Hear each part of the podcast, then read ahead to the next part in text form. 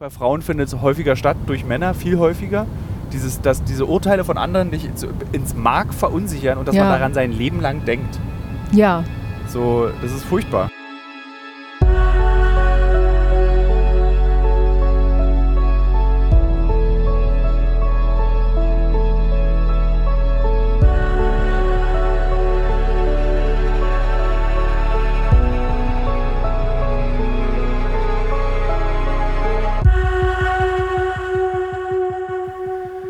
Liebe Hörerinnen und Hörer. Ich bitte jeden Hörer und jede Hörerin dieses Podcasts jetzt, ihn sofort auszuschalten, es sei denn, es ist 3.30 Uhr Nacht bei dem Hörer oder bei der Hörerin.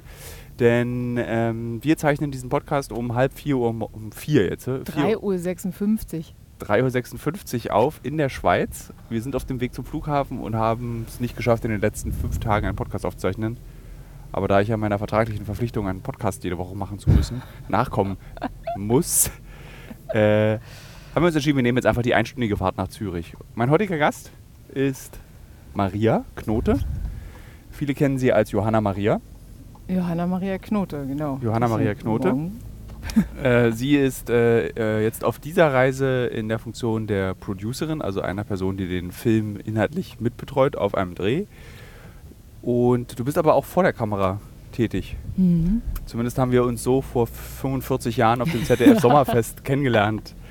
Äh, du als Mensch vor der Kamera und ich als Mensch vor der Kamera. Ich glaube sogar, wir haben uns vorher auf irgendeinem Fest kennengelernt, ist mir gestern eingefallen, bei irgendeinem, ähm, beim, bei, am Potsdamer Platz, bei so einem, äh, in so einem düsteren Raum mit lauter ZDF-Neo-Gesichtern, Ach, bei diesem wo auch Pitch- Herr Eppert war. Bei diesem komischen, äh, das stimmt, das war so ein Pitch-Tag irgendwie und da mussten sich die Gesichter, so wie bei so einer Pferdeschau, ja, wurden die Gesichter so durchgetrieben mit kleinen, ganz feinen Peitschen. genau. Ich weiß auch, du bist mir aufgefallen, weil du sehr scheu in der Ecke standest und eigentlich gar keinen Bock hattest. Und das war mir sehr sympathisch. ich weiß aber nicht mehr, ob wir dann noch ins Gespräch gekommen bin, äh, sind. kann mich an den Tag erinnern, der hat sich eingeprägt stark, aber ich kann mich nicht daran erinnern, dass wir uns beide unterhalten hätten. Ich kann mich aber also an solche Veranstaltungen, die lösche ich eigentlich direkt. Mhm. Kann jemand zur Verwirrung das Licht über uns hier ausmachen? Ja. Weil ich, ich habe so ein bisschen Angst, dass dann Autofahrer, die uns entgegenkommen, gebrandet sind und dann von der Autobahn abkommen. Ich bin immer noch ein bisschen geflasht von, der, von dem Ereignis, was wir gerade hatten. Ähm, weil wir haben uns ja jetzt gerade versucht, um 3.30 Uhr aus dem Hotel zu schleichen, ohne dass uns jemand bemerkt mit unseren ganzen Koffern. Und Außer Leo? Außer Leo, der immer sehr schlechte Laune hat und die Koffer so über die sieben Stufen des Hotels so geworfen hat, dass wirklich auch jeder andere Gast mit aufwachen darf. Aber jetzt bitte zurück zu dem, was wir gerade erlebt Ja, haben. just in diesem Moment hielt ein Auto auf diesem Parkplatz, auf diesem ansonsten menschenleeren Parkplatz. Und es stolperten zwei so befragte Herren heraus und checkten in das Hotel ein. Das geht ja irgendwie mit so einem Automaten. Und dann haben die dich angesprochen. Ja, das fand ich auch lustig auf Schweizerdeutsch. Mit ich habe ich habe Podcast, ich habe die Kilo. Ach so? Ja, die hören den Podcast. Also das, was wir hier beide gerade produzieren, wird von zwei besoffenen Herren möglicherweise im Bett löffeln sich angehört. Das ist aber lieb. Da müsste jetzt eigentlich wirklich außerordentliche liebe. Grüße senden. Einen Shoutout müssen wir machen. Äh, an die Hochzeitsdelegation. Die eine- Hochzeitsgesellschaft. Hochzeitsgesellschaft, so heißt es. Äh, Im Hotel Pauls, worüber wir auch gleich noch reden Ja. werden. Hat Da, da haben wir wirklich haben wir Abenteuer erlebt. Ja. abenteuerliche Dinge erlebt. Ja. Äh, wir wünschen eine schöne Hochzeitsnacht und ähm, Auch der Braut übrigens, der dann auch noch hinterherkam, was ich persönlich sehr äh, mochte. ja. Genau. Ja. Ähm, Und eine, eine stabile Ehe. Würde ich mal hinterher schieben. das wünsche ich auch. ich wünsche eine stabile Ehe. Das Lustige ist, ich war mal auf einer Hochzeit äh, eingeladen. Ich war zweimal Gast einer Hochzeit in meinem ganzen Leben. Und ähm, als dann der Moment kam, wo man dem Brautpaar gratuliert, wusste ich nicht, was man sagen soll. Ja. Oder habe ich, glaube ich, so was ähnliches gesagt, sowas wie eine stabile Hochzeit wünsche ich Ihnen. Die waren genauso Mhm. Ist es dann auch Kondolenz? Oder heißt das anders? Ich glaube jetzt so, Mario Barth würde sagen, ja. das ist doch wie Sterben, wisst ihr? Ja. So, äh, aber ich glaube nicht, Alter, wir performen hier ja aber um 5 Uhr, Also- äh, 4 Uhr schon gleich Ich richtig. finde es auch in, de in dem Zusammenhang da fast okay, wenn du mich mit Mario Barth vergleichst. Achso, nee, ich glaube, das hast du ja nicht als Witz Ich war da gemeint, ja oder? tatsächlich auch schon mal, ne? Bei Mario Barth. Sogar zweimal. Als Gast oder als Mitarbeiter? Als Gast. Oder auf einer Hochzeit? Als Hostesse undercover auf der Hochzeit von Mario Barth. Wirklich? Würde mich das jetzt qualifizieren für weitere Projekte? Nee, aber wirklich? Ähm, nein, nein, ich war zu. Gast. nein, nein, nein. Der hat, mal, gesetzt? der hat mal irgendwann, hatte RTL mich angerufen und gefragt, ob ich nicht Bock hätte, eine Reporterin zu sein, die Sachen aufdeckt, nämlich Steuersünden. Und es war damals das erste, die erste Show von Mario Barth deckt auf, die ja irgendwie inzwischen, weiß ich nicht, in der 20. Runde ist oder so. Ja. Und ähm, da war ich eine von vier Bluthunden oder von vier, naja, so Außenreporterinnen, die dann äh, da zugange waren. Und eigentlich war ich die einzige Frau, wenn ich ehrlich bin. Also eigentlich kann ich die Genderei da auch lassen. Ja, genau. Und neben mir waren Ingo Appelt und, ähm, und Schröder. Atze? Florian Schröder. Achso, nee, Florian Schröder? den kenne ich nicht. Doch, den kennst du auf jeden Fall. Der äh, Florian Schröder, der, ähm, der große Blonde, der jetzt, glaube ich, in der ARD auch irgendwie. Das, es gibt, ich glaube, es gibt diese eine Art Bekanntheit, bei der in einem Gespräch der Satz fällt, den kennst du auf jeden Fall. Und dann ist es richtig peinlich, wenn es da nicht passiert. Ne? Nee, also ich kenne ihn nicht, aber erzähl Weiß ich weiter. nicht, aber ist ja auch egal. Auf jeden Fall äh, sind wir dann ausgezogen und haben äh, unsere Steuersünden angeguckt. Und ich habe mir die teuerste Toilette, die teuersten Toiletten von Norddeutschland äh, äh, habe ich besucht. Die teuersten öffentlichen Toiletten, wohlgemerkt. Und war dann auf so einem Toilettentrip in Norddeutschland unterwegs. Irgendwie an einem Tag drei Städte abgerissen. Hannover und noch so ein, noch so ein Ort. und noch ein Ort. Äh, Hannover Oh spielt in ich- diesem Podcast tatsächlich auch eine sehr Also, große Rolle. Ja, mein Ähm, Sprachsystem ist auf jeden Fall noch nicht ganz da. Wie sind denn so Toiletten in Hannover, die teuersten Toiletten? Na, die waren vor allen Dingen zu und nicht da. Und haben aber so sehr viel Geld gekostet. Das war irgendwie der Clou, Steuergelder natürlich. Und ähm, da habe ich dann mit dem. vorstellen. Ja. Dieses, äh, du weißt, du, diese Empörungsmaschine, es tut mir sehr leid, äh, Mario Barth. ja, wobei die haben ja, die haben ja im Grunde genommen haben die dieses äh, Steuerschwarzbuch, heißt das so, Steuerschwarzbuch, Ja. vom, ähm, oh, wie heißt denn dieser Verein? Oh nein, das ist jetzt total unangenehm. So, wollen wir jetzt schnell noch unseren Kaffee rinknallen? Ja, bitte. Ich glaube, das könnte helfen. Guck mal, auf die Shell ist verlassen. Die gibt es, glaube ich, weltweit. Nö, ist zu. Aber es gibt sie. Gibt's hier ist zu? Oder was haben wir hier? Auch kein Auch Nachtjob? Oder sch- äh, sieht da irgendjemand sitzen oder schlafen? Nee. Wobei der Rechner leuchtet, aber sonst ist alles dunkel. Also du hast äh, Bund der Steuerzahler heißt es. und die regen sich jedes das ist so ein richtig das, diesen Bund der Steuerzahler, das ist sowas das deutscheste, was ich mir vorstellen kann. Mhm. Irgendwie mit so einem gespitzten Bleistift Mhm. und so einem alten Block, den man in einem Hotel oder bei Ikea geklaut hat, durch Deutschland ziehen und dann so Steuersünden aufdecken. Ja. Und da gibt es auch so eine große Uhr. Also ich war schon mal für einen Bambule-Beitrag auch tatsächlich bei denen, daher kannte ich die. Ja. Und da gibt es so eine riesige Uhr, wo so draufsteht, wie diese, also Verschuldungsuhr halt, äh, wie wir sie kündlich uns mehr und mehr äh, verschulden, steuermäßig. Und deshalb habe ich auch irgendwie gedacht, na, Deswegen eigentlich ist es eine gute Idee. Deshalb ist es irgendwie, irgendwie finde ich das auch gut. Da muss man irgendwie auch Transparenz, mach, äh, Transparenz äh, zeigen und deshalb habe ich da mitgemacht. Und das Und war auch sehr aufregend alles. Du warst dadurch eben auch qualifiziert, weil du diese Steueruhr schon mal gesehen hast. sagen. Ja. Mal, fahre ich jetzt richtig auf die Außerdem war ich auch schon mal auf einer Toilette vorher. Das- Wir fahren auf jeden Fall Richtung Baustelle, sagt mir dieses Schild. Ja. Okay, ich habe ein bisschen Schicht, weil ähm, Warte mal, wir müssen uns jetzt konzentrieren. Ja, also du folgst eigentlich dem richtigen Pfad. ja, das auf Laut laut, Navi ja, aber es ist nachts und Schweizer Autobahn. Ich habe immer Angst, dass ich einer von den, wie heißen die? Die heißt der Geisterfahrer? Nee, die heißen nicht mehr so. Die heißen irgendwie entgegenkommen, irgendwie. Man nennt die nicht mehr Geisterfahrer. Warum? Äh, ich weiß es auch nicht. Naja, so einer von diesen Geisterfahrern, dass ich Angst einer davon bin. Aber zurück zu deinen äh, Steuererfahrungen. Du hast aber gerade eben auch gesagt, dass du schon bei Bambule gearbeitet hast. Du bist ja im Prinzip so ein wandelndes Lexikon des deutschen Fernsehens der frühen 2000er bis heute. Ja. Darf man sagen, dass wir gleich alt sind?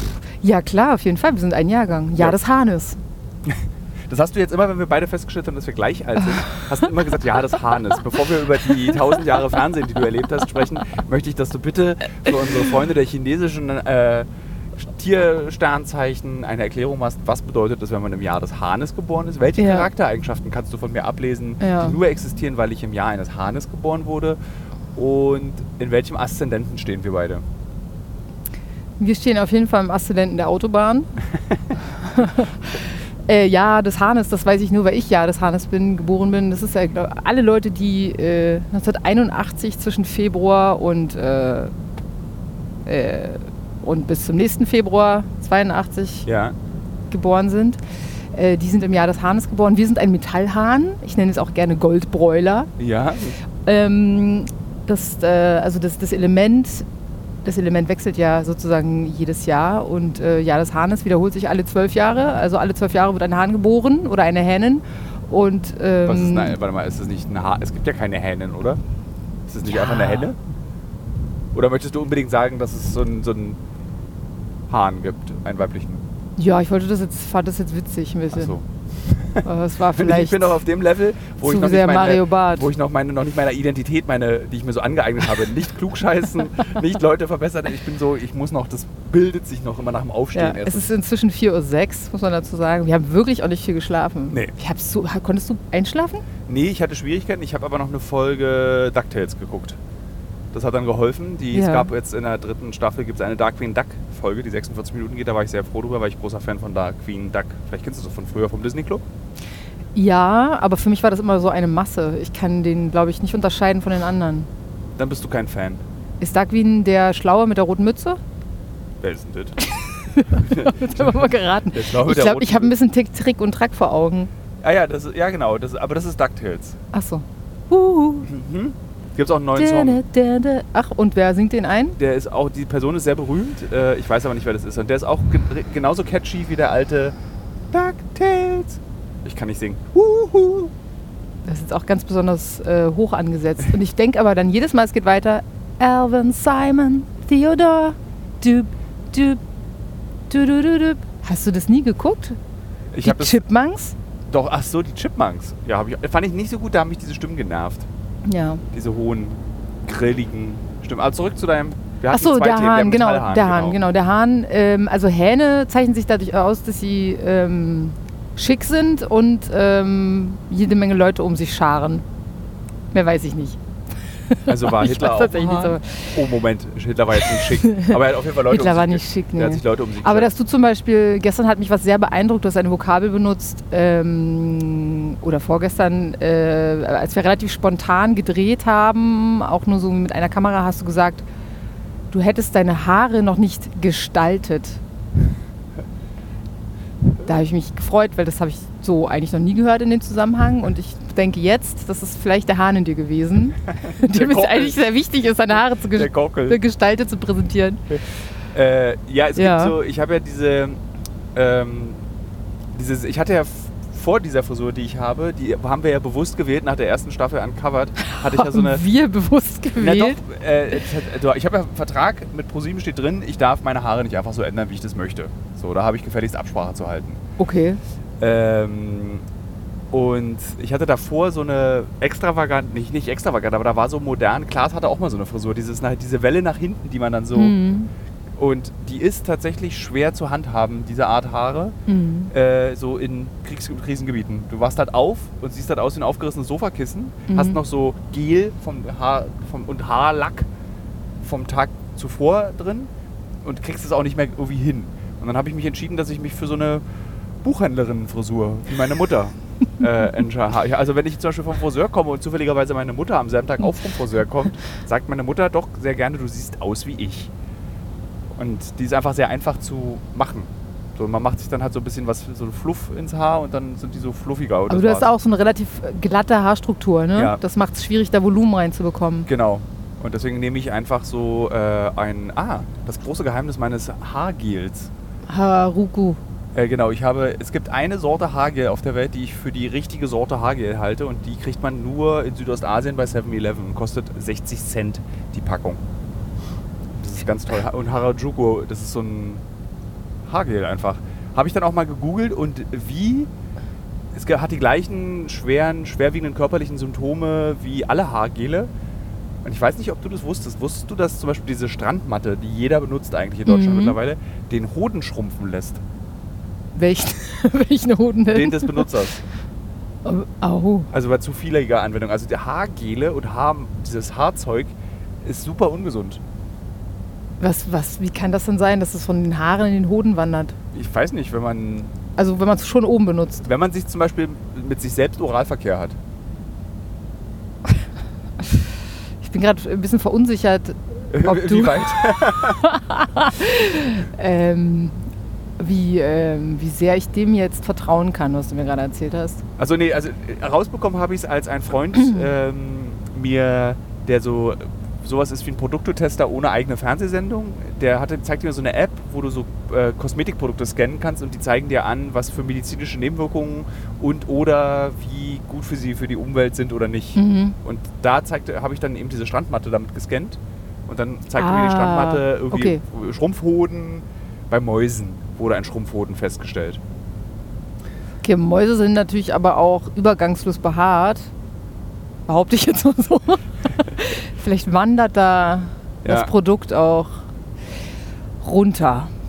Aber- ja, aber ja. eigentlich waren wir irgendwie woanders. Wie sind wir, Wir jetzt waren, Haare bei- wir waren gekommen? beim Hahn. Du hast die Eitelkeit meiner Frisur Ja. äh, bewundert mit Ja. dem Wort der Gestaltung. aber über Haare, Haare fand ich auch immer schwierig im Fernsehen. Wegen, über Bambule wollten wir auch sprechen. Ja. Oder die alten Zeiten, die guten alten Zeiten.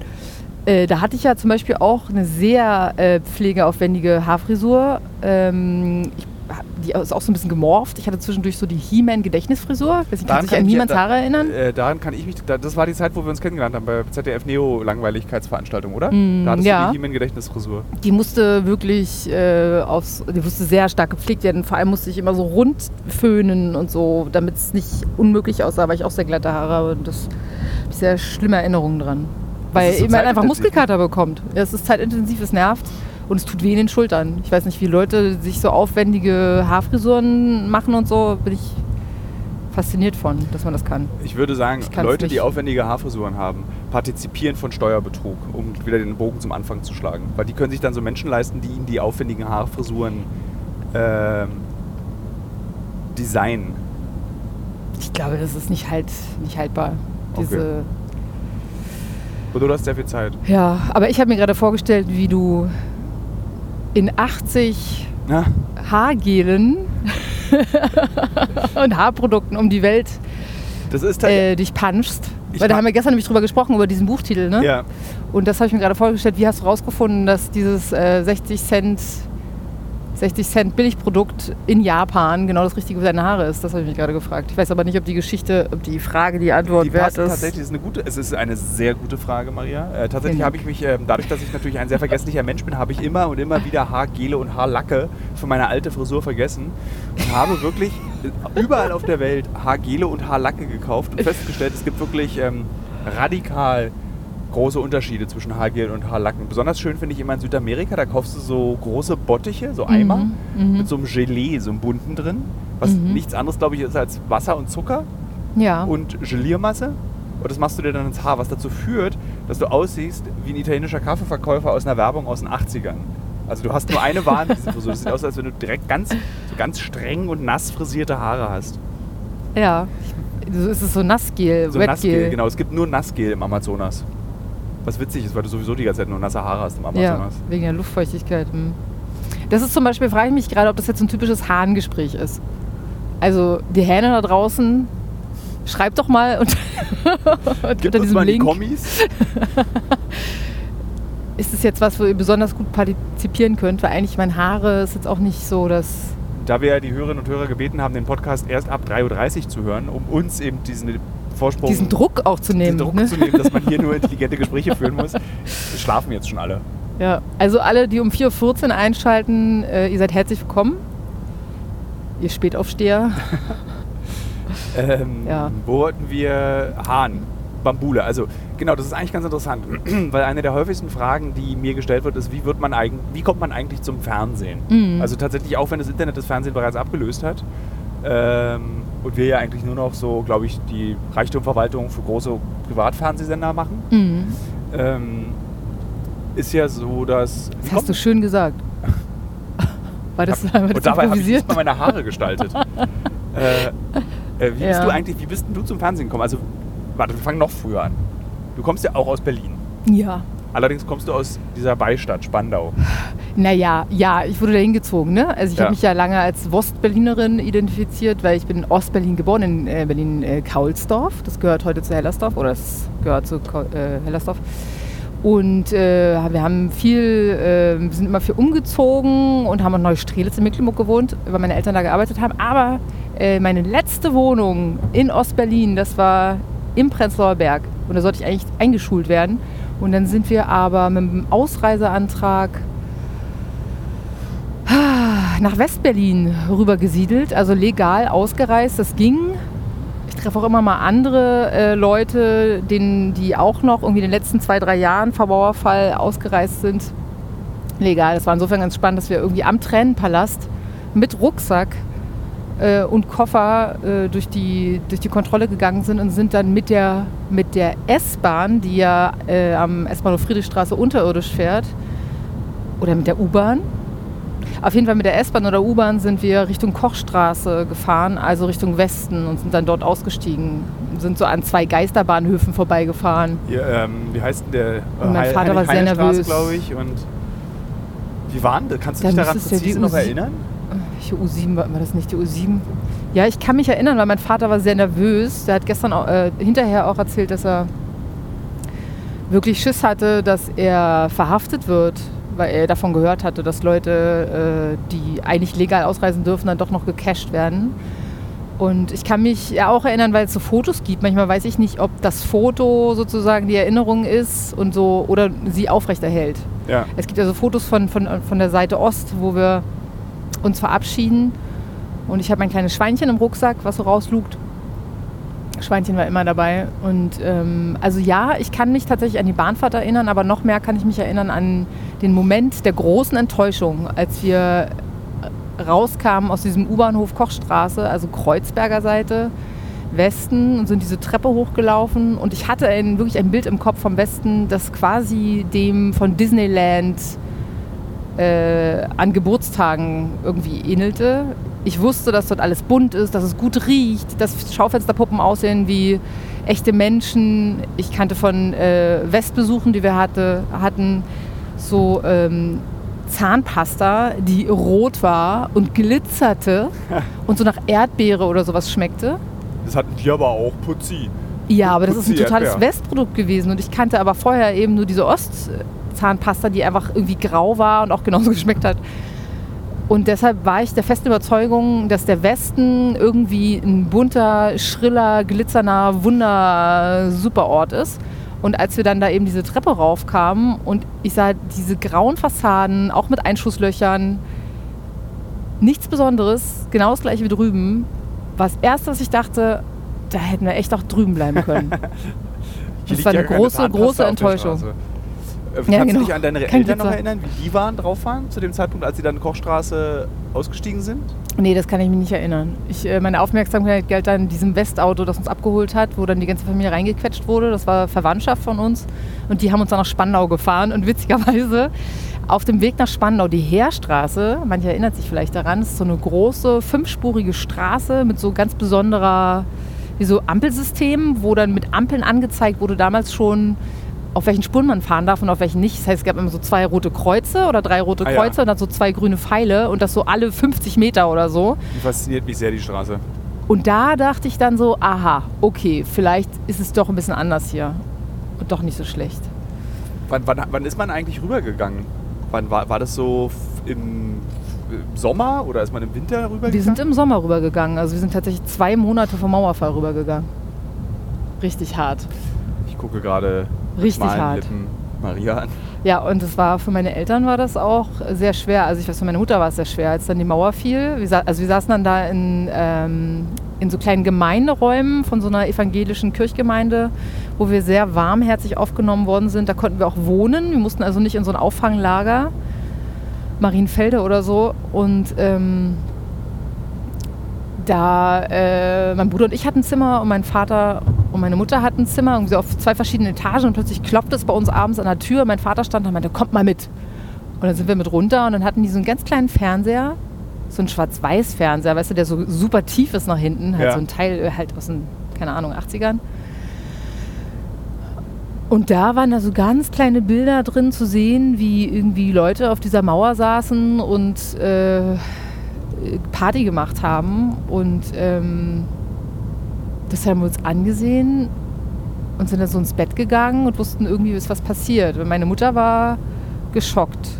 Warum seid ihr nicht wieder zurückgegangen? Weil ich meine, wenn es jetzt offen war, hätte man ja. Wir also- hatten ja sogar die Wohnung noch in der Eben. Rieke-Straße. Ja. Also, wo heute so wirklich eine der schönsten Straßen Berlins.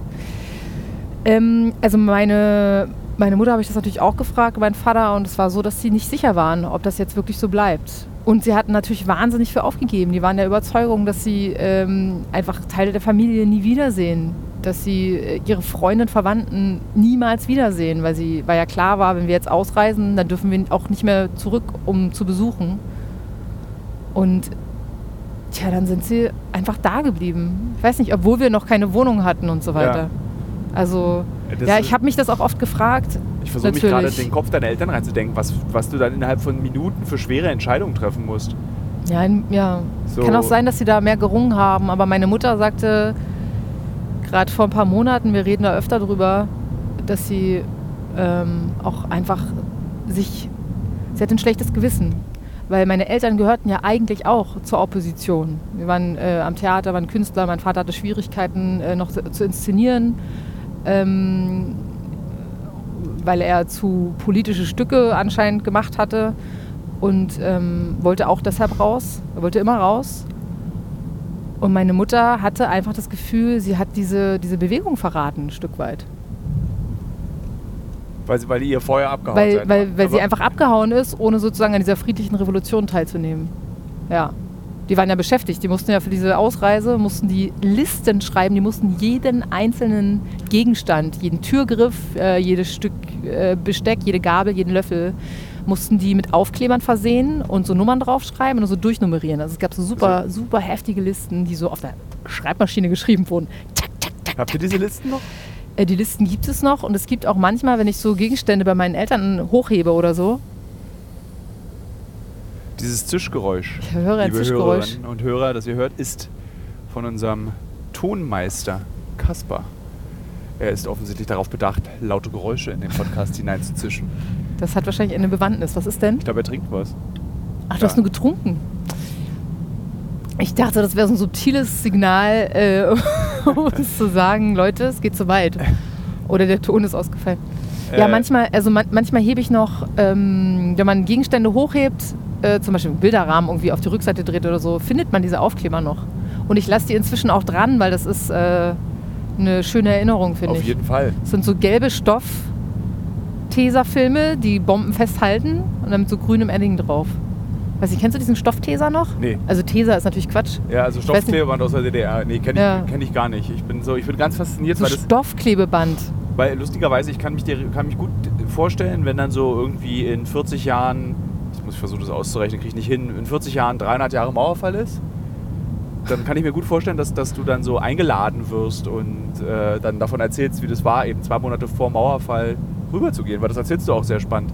Aber weißt du, was ich total krass finde? So, wir sind jetzt zwei Ossis, es gibt gerade so eine Art neues Selbstbewusstsein Mhm. junger Ostdeutscher. Habe Also ich es auch gerade dran gedacht. Da haben wir uns auch eigentlich Das bist parallel auch? bewegt. Ja. Du bist auch bei Wir sind der Ich hab- Osten, ne? Ich habe diese, diese Lounge, äh, als die Seite gelauncht wurde und das Projekt vorgestellt wurde, habe ich die Veranstaltung moderiert. Ah, Und da ist mir dein Gesicht auch aufgefallen. stimmt. Da hab ich, ich, ich wusste ja nicht, was das ist. Ich dachte, das hat Christian Fuchs von der Zeit organisiert. Der rief mich an, mach doch mal da mit. Du bist doch irgendwie auch ein Ossi und Wir sind der Osten. Wir sind der Osten Projekt. heißt es. Genau. Und ich folge denen auch immer noch bei Instagram und Twitter und ich Mhm. finde, die machen auch schöne Sachen.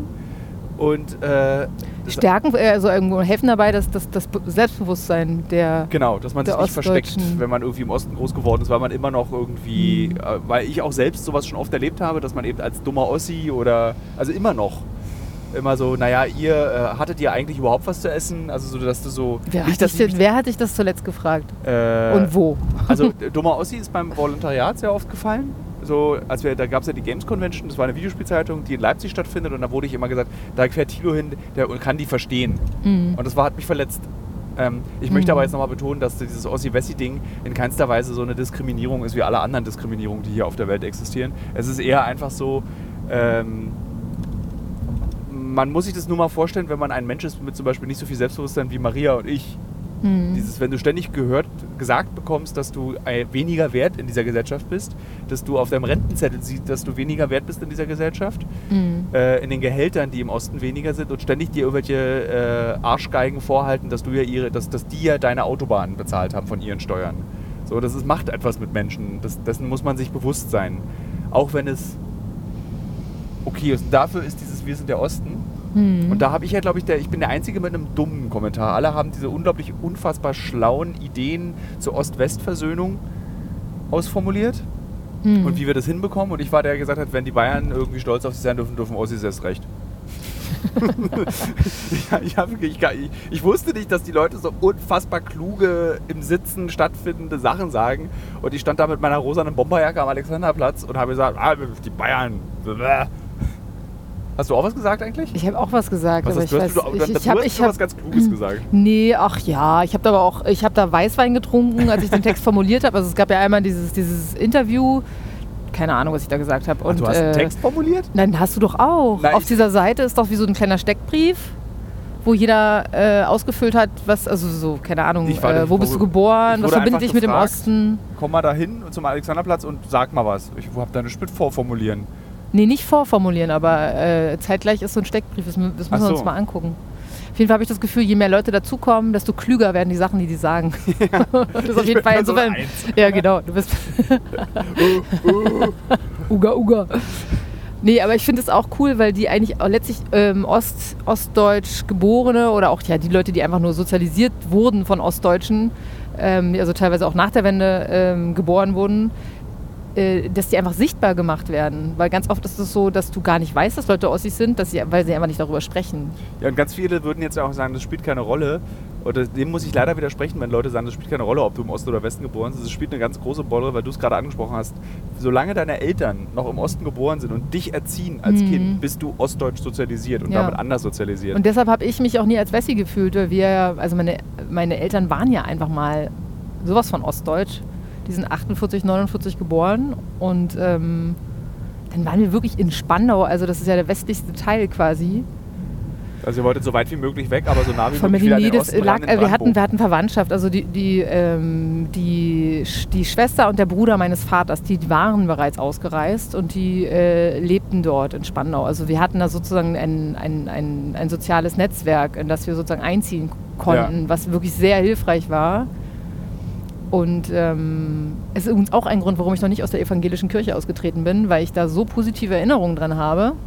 Da wurde ich null gedisst, da war das gar kein Thema, dass ich ostdeutsch bin. In diesem Kirchenverbund. Das kam dann erst, als ich in die Schule kam. Wurde ich auch natürlich als scheiß Ossi bezeichnet, habe ich auch gekloppt mit den Jungs und so. Du warst und- bestimmt so ein Mädchen, was irgendwie so bis die elf war, so ein Schneidezahn fehlte. Nee, aber witzigerweise hatte ich mit 16 äh, noch äh, vier oder fünf Milchzähne. Und meine Eckzähne, die wurden mir auch mit 16 erst gezogen, weil die waren noch Milchzähne. Das heißt, ich hatte mit 16 Jahren hatte ich keine Eckzähne. Das sah richtig krass aus. Und dann haben die so eine OP bei mir gemacht, das Zahnfleisch aufgeschnitten und so versucht, diese, diese darunter vorhandenen zweiten Zähne Das rauszuziehen. finde ich ja so gruselig, ne? Dieses, Ich kennst du weiß dieses nicht Foto? warum. Foto aus dem Internet von dem Kinderkopf, wo die echten Zähne sind ja schon da, wenn du deine Milchzähne hast. Die liegen so im liegen Kiefer. So, ja, die sind so eine Etage weiter oben. Und da gibt es so ein Foto, wo alle Milchzähne da sind, so von so einem Kinderschädel. Und Mhm. da drüber sind alle echten Zähne. Du hast also so eine doppelte Reihe Zähne. Krass. Sehr unangenehm. Aber natürlich nicht im Osten, wir hatten ja nichts. Und die werden dann so rausgedrückt vom, vom, Ja. vom Deswegen wackeln, glaube ich, Milchzähne auch ab einem bestimmten Punkt.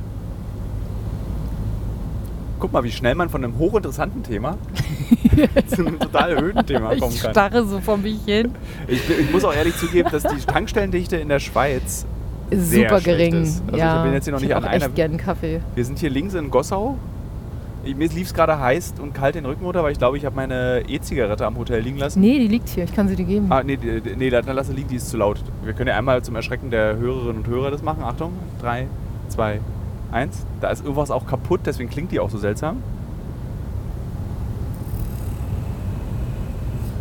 Guck mal kurz den Tonmeister an. Es klingt wie so ein Insekt. Würdest du wieder nach Oh. äh, ja, rechts steuern? Ich hatte mal einen ganz.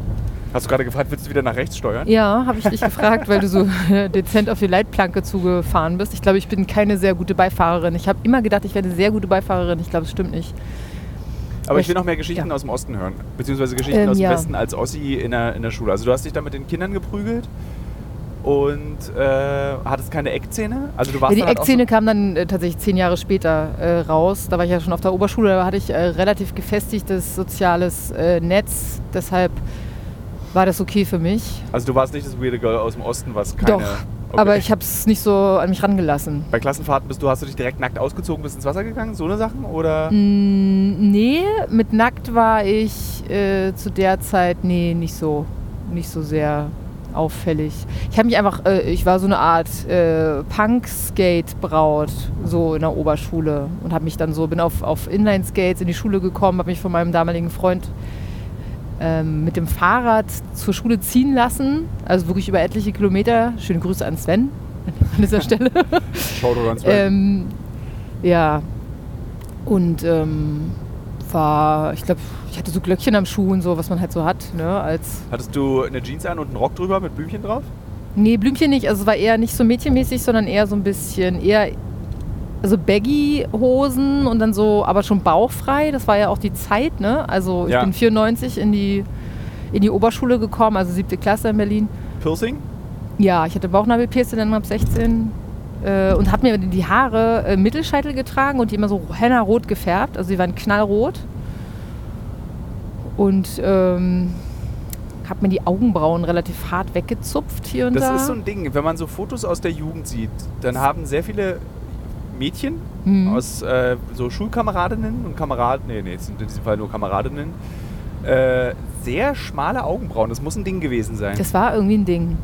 Es hatte aber auch, ich glaube auch fest, ich bin da fest davon überzeugt, dass es auch irgendwie was mit Selbstverletzung zu tun hatte. Weil ich konnte nicht, ich konnte nicht aufhören damit. Also ich meine, es war jetzt nicht, nein, ich sah nicht hoffnungslos entstellt aus, aus damaliger Sicht. ja, aber meine Freundinnen, die ich von damals noch kenne, die äh, äh, flippen komplett aus, wenn ich sage, ach, ich muss noch die Augenbrauen nachzupfen, aber nicht so wie früher. also der Satz fiel, glaube ich, das letzte Mal irgendwie vor drei Jahren oder so.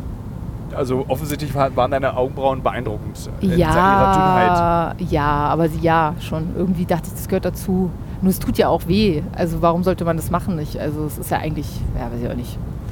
Ich habe mir noch nie meine Augenbrauen gezupft, aber das ist, Nee? glaube ich, dieses. Nee, ich habe hab auch ich hab so relativ feine Augenbrauen. Mhm. Ich habe jetzt nicht irgendwie so buschige Männeraugenbrauen. Stimmt, das ist eben mit Körperbehaarung musst du relativ. Ich Äh, habe recht wenig Haare am Körper. Ja. Ich Und habe wie ist das für dich? vollkommen, also so vorteilhaft. Ja. Also wenn ich mir vorstelle, ich wäre irgendwie so ein, so, ein, so, ein, so, ein, so ein Ferkel, was irgendwie so diese komischen gerollten Haare auf dem Rücken hat, die sich so zu kleinen Löckchen schon drehen. Hm. Also ich bin froh, dass ich nicht mit einem Stock und einem äh, Einmalrasierer mir den Rücken rasieren muss. Also wirklich. Ich, Ja. und ich habe ja auch relativ wenig Armhaare und Beinhaare. Ich hab, weiß nicht, ich hätte gerne ein bisschen früher meinen Bart bekommen. Jetzt langsam bin ich zufrieden mit dem, was ich als Bart da entwickelt habe. ähm, Meinst du, das ist schon wieder ein Haarengespräch oder ist es einfach nur. du hast mich gefragt, ich antworte. Ja, stimmt, ja. Ja. Und äh, nee, ich habe damit müsste müsste man als Mann also Frage an dich zurück. Äh, gäbe es denn etwas, wo ich als Mann ein Problem damit haben könnte, dass ich wenig Haare am Körper habe? Ich finde es total toll, wenn jemand wenig Haare hat. Aber es gibt mir persönlich äh, zum Beispiel eher mehr Komplexe, weil ich relativ dichte Behaarung habe. Rasierst du dir mit deinem Stock und mit deinem Den Einmalrasierer Rücken, den Rücken? Jeden Morgen. Okay, gut, verstehe Und ich. jetzt juckt das so beim Autofahren besonders. Jetzt muss ich an diesen Film Die Fliege denken mit, äh, wie heißt er, äh, mit dem tollsten Schauspieler vergessen, aber wo der sich so langsam in so eine Fliege verwandelt. Und du hast dann so nässende, entzündete Haarwurzeln ganz viele auf dem Rücken. Ja, ja, genau. So. Die Moment als Frau kann man tatsächlich Komplexe bekommen, wenn Männer unbehaart sind. Ja, vielleicht, wenn man den Komplex selber schon hat. Also es gab zum Beispiel, ich habe tatsächlich äh, versucht, relativ früh drauf zu scheißen, mir nicht die Beine zu rasieren. Und ich glaube, es war, war das in der 10. oder 11. Klasse, war ich gerade so, äh, habe mein Fahrrad abgeschlossen, wollte nach Hause fahren und hatte halt so einen Rock an und eben, also nackte Beine. Und dann sprach ein Klassenkamerad zu mir, äh, äh rasi, rasier dir mal die Beine. Und es war für mich ganz schlimm. Und am nächsten Tag kam ich dann mit rasierten Beinen.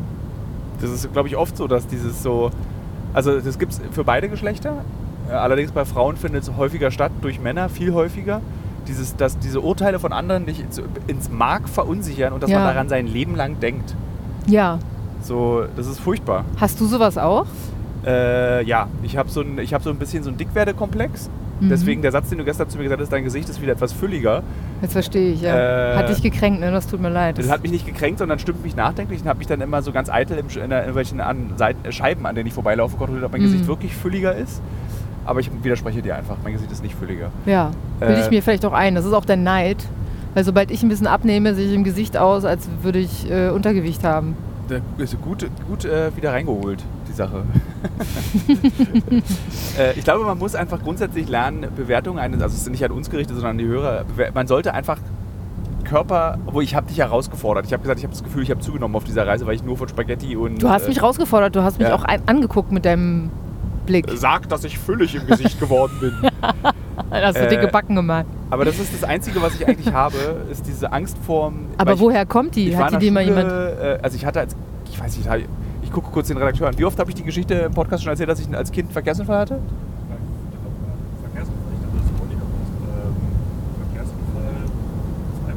Okay, dann kann ich es jetzt, dann deute ich es jetzt nur an. Bitte hört Folge XYZ. Jetzt könnte ich Kasper eine ganz unangenehme Aufgabe geben. Kasper, kannst du bitte in die Shownotes schreiben, welche?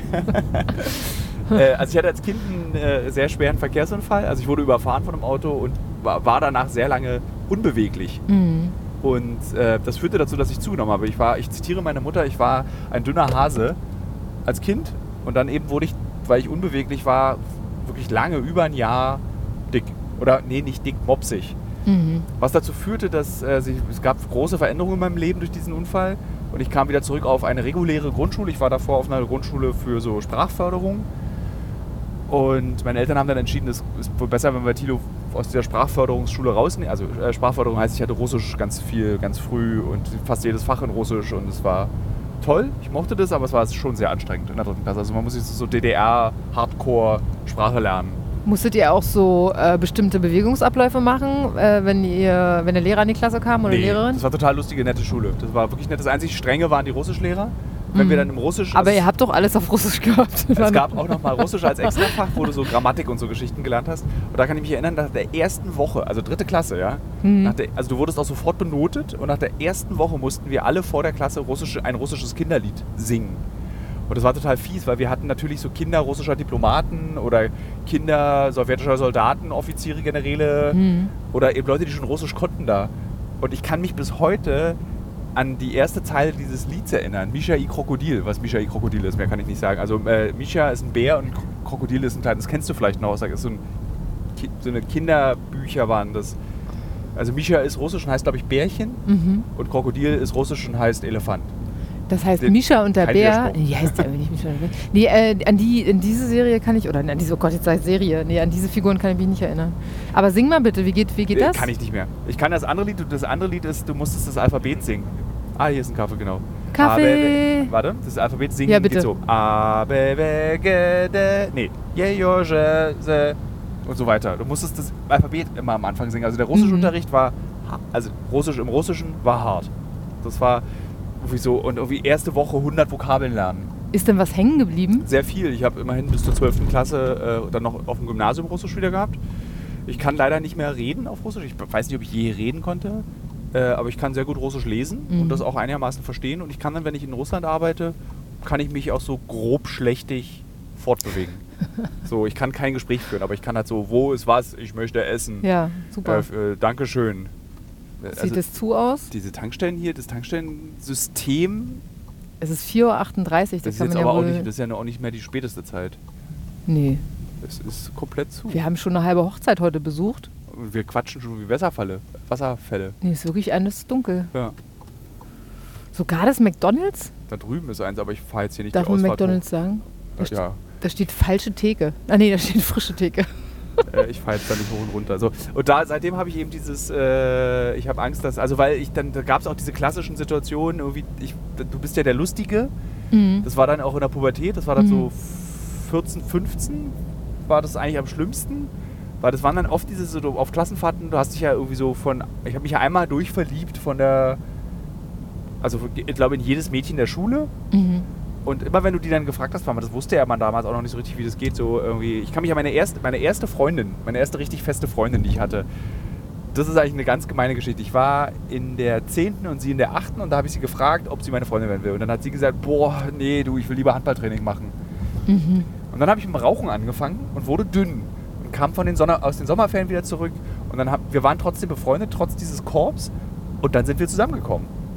Und das hat, hat mich geprägt, dass plötzlich dieses so, äh, dass offensichtlich mein körperliches Erscheinungsbild, was natürlich Quatsch ist, wahrscheinlich bin ich einfach irgendwie erwachsener geworden, cooler ein bisschen. Und, Du hast halt geraucht. Vielleicht war das und noch ich habe einfach halt sexy. geraucht.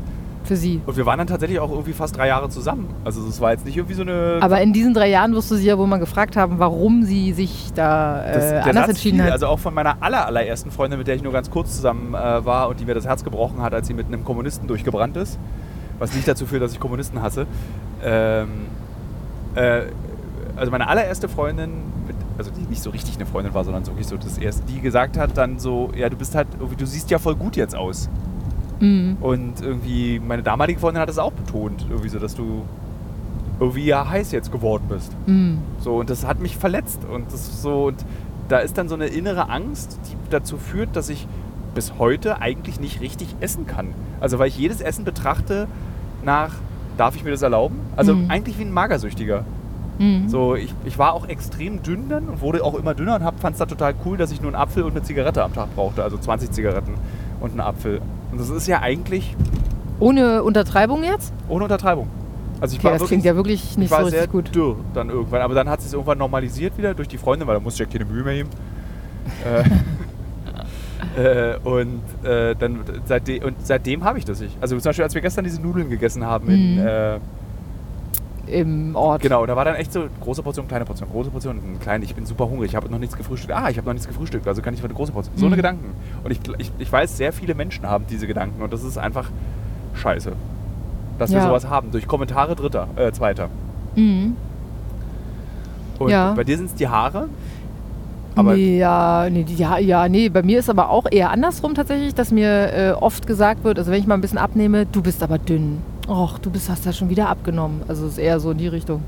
Weil ich eben dann gleich so dünn wirke. ich glaube, das, in, Dann beide fühle ich mich Richtungen, wie eine Verbrecherin. in beide Richtungen ist das scheiße. Wenn ich, letztens habe ich sehr provokant gesagt.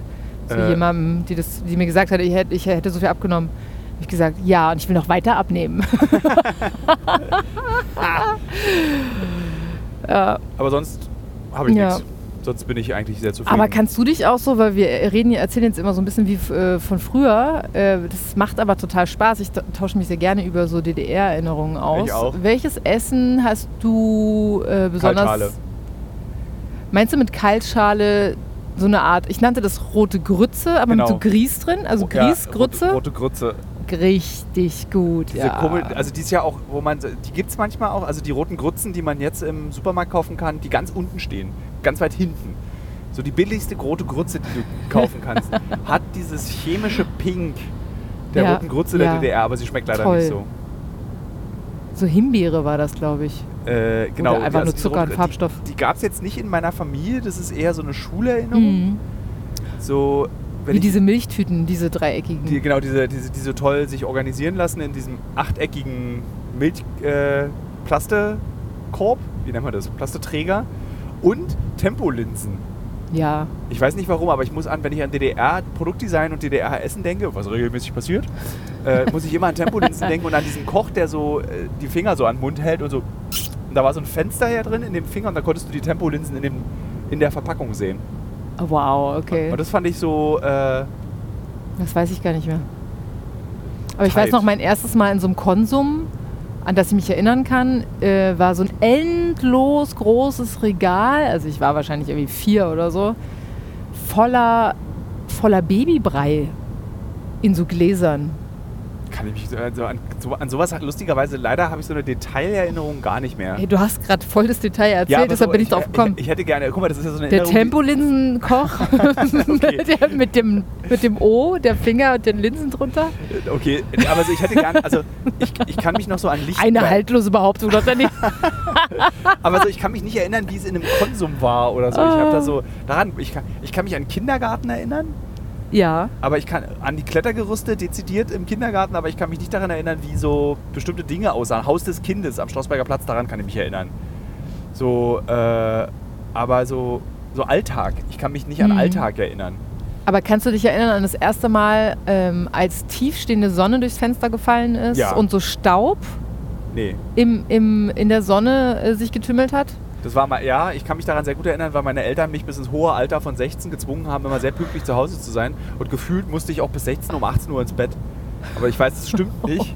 Aber ich weiß, dass So viel Vorwurf in deiner Stimme. Ja. Ich weiß, dass meine Mutter und mein Vater diesen Podcast hören. Äh, äh, nee, aber ich hatte, also mein Bruder durfte ja alles. Äh, Und ich musste immer sehr früh ins Bett. Und ich kann mich noch daran erinnern, ich glaube so mit elf, dass man dann so im Sommer um, um 19 Uhr ist Schlafenszeit. Und dann liegst du halt um 19 Uhr im Bett, hörst die Mauersegler und du hast so rotes Sonnenlicht im Zimmer und hörst dann so und bist halt hellwach. Ah, da kam mal eine schöne Geschichte. Jetzt wird meine Mutter gleich rot. Eine richtig tolle Geschichte erzählen. Ich musste auch immer Mittagsschlaf machen. Ich war aber Wann? der letzte Mensch, der irgendwie in der Lage war, einen Mittagsschlaf zu machen. Mit, Mit, wie- von welchem Alter sprichst du jetzt? na, so schon sieben, acht noch auch. Okay. Und oft war es dann einfach so, weil meine Eltern, und heute kann ich das nachvollziehen, sehr gerne Mittagsschlaf gemacht haben. Und ich musste dann mit meiner Ah. Mutti Mittagsschlaf machen. Also die ist ins Bett und dann hat Mutter gesagt, du schläfst jetzt hier mit irgendwie, äh, wie Papa macht irgendwie, keine Ahnung, irgendwas. Aber ein halbes Stündchen Mittagsschlaf machst du jetzt mit. Und damit du es auch wirklich machst und du nicht so lange wach heute, also damit du ausgeruht bist und nicht so nervös bist, passe ich auf. Und meine Mutter ist ja eine, ich habe ja die Gemeinheit, habe ich ja von meiner Mutter geerbt. Die hat, ich glaube, sich eine persönliche Freude daraus gemacht, so Dinge zu machen, wie zum Beispiel, ich liege neben ihr Bett und dann tut sie so, als würde sie schlafen, also atmet anders. Und dann habe ich mich so extrem langsam und mühsam so aus diesem Bett rausgerollt und bin extrem langsam zur Tür vom Schlafzimmer gelaufen. Und erst an der Klinke hat sie lachend gesagt, kommst du bitte wieder ins Bett? Also sie hat mich diese gefühlt hundertstündige Reise zur Türklinke des elterlichen Schlafzimmers unternehmen lassen, um wieder zurück ins Bett zu holen. Du hattest schon Geschmack des Erfolges auf der Zunge. Genau, und dann. Äh, ähm, genau, und äh, so eine Erinnerung, davon habe ich sehr, sehr viele, wie meine Mutter mich ärgert. Ja. Ähm, mit Humor, nicht böse. Also ich will das jetzt auch noch, weil meine Mutter beschwert sich immer, wenn ich irgendwelche Gemeingeschichten von ihr erzähle, in der Öffentlichkeit. Ich verarbeite ja meine gesamte Familie in allen öffentlichen Medien, die mir zur Verfügung stehen. Ähm, und äh, genau, es hat sich alles... ist das eigentlich was, was du brauchst? ja, ich habe da keine Schambarriere. Ist Aber ist es mehr als nur keine Schambarriere? Ist es auch ein, du brauchst das? ich mache das. Also das ist für mich ist das richtig so äh, Erlebnisse aufarbeiten, Situationen verstehen, darüber schreiben Mhm. und ich meine, ich werde halt dafür bezahlt. Das ist doch cool, dass ich das zwei Dinge mit einem Mal verbinden kann. Also es ist wie eine Psychotherapie. Wie eine Psychotherapie. Also auch diese, ich habe das auch schon sehr oft in dem Podcast gesagt. Das, dieser Podcast hat wirklich, wenn wir so gefährliche Reisen machen. Ist der wie so eine Therapiestunde, wenn man dann mit seinem Team irgendwie darüber spricht, was man gerade erlebt hat. Ich finde es total angenehm, irgendwie. Also ich, ich gebe es auch einfach auf, eine Priva also ich bin natürlich, da gibt es noch sehr viele private Personen, die man Mhm. nicht kennt, aber ich bin auch hier sehr privat in dem, was ich tue, weil ich überhaupt nicht einsehe, mich, mir die Mühe zu machen, mich zu verstellen. Mhm. Ich finde ja, Verstellen ist ultra anstrengend. Ja. Und deswegen, äh, warum sollte ich mich, das ist, habe ich gar kein Bedürfnis. So, und letztendlich sind wir doch alle irgendwie die gleichen Nacktaffen. Wir, sind doch, wir machen doch alle das Gleiche, also so gro große Differenzen über Dinge, die wir, also wir schämen uns alle für die gleichen Dinge. Mhm. So zum Beispiel, was ich gar nicht erzählt habe, was ich jetzt aber erzählt habe und mir so ein bisschen unangenehm ist. Kaspar hat ja seinen Schlüssel verbummelt ne? und hat deswegen vorgestern Nacht bei mir geschlafen. Und ich bin aufgewacht, weil Kaspar einen Pups gemacht hat. Äh. Und dann bin ich aufgewacht und da dachte ich mir so, es ist halt so, jeder Mensch pupst. Es ist nichts, wofür man sich irgendwie so, also es gibt natürlich Anstand. Ich würde jetzt nicht irgendwie in dem Auto euch meine Püpse vorführen oder sowas. Aber irgendwie, es kann halt passieren. Und deswegen die Dinge, die im Leben eines Menschen passieren, sind so gleich. Voll, hast du total recht. Ich finde das auch sehr äh, faszinierend an dir, dass du das so konsequent durchziehst und einfach alles transparent machst. Das ist ja auch äh, bei euch in der Firma so das Credo, ne? Dass ihr einfach sagt, ja, Transparenz, Transparenz, Transparenz, soweit Ja, es möglich ist. Das jeder- hilft total. Das hilft, also es ist natürlich auch ein bisschen, es macht jeden Einzelnen angreifbarer für zum Beispiel Pupshasser. Also Kaspar muss jetzt aufpassen, wenn er auf die Straße geht. Äh, aber es ist so, trotzdem ist es ja, das Leben ist so viel einfacher, wenn du dich einfach Ja. nur so zeigst, wie du bist. Ja, Weil auch, auch, ich meine, ab einem bestimmten Alter sind Menschen durchaus in der Lage, auch zu erkennen, ob jemand sich verstellt. Und das ist viel unangenehmer für denjenigen, der sich verstellt, dass er sich verstellt. Weil, der, weil es dann, das, dann weiß der andere einfach, okay, da ist was anderes, er versteckt irgendwas, da ist irgendeine Unsicherheit. Mhm. Was kein Vorwurf an all die Leute ist, die unsicher sind oder die irgendwie Schwierigkeiten mit ihrer eigenen Persönlichkeit haben. Auf gar keinen Fall. Jeder soll machen, was er will. Aber das Leben ist für mich zumindest und für unsere Firma einfacher, wenn man einfach so sa sagt, du bist scheiße, ich fühle mich doof ja. äh, ich habe irgendwie schlechte Laune, ich bin schwach, ähm, heute fühle ich mich gut, ich habe Lust. Also, dass man auch einfach Emotionen teilt, das ist viel schöner.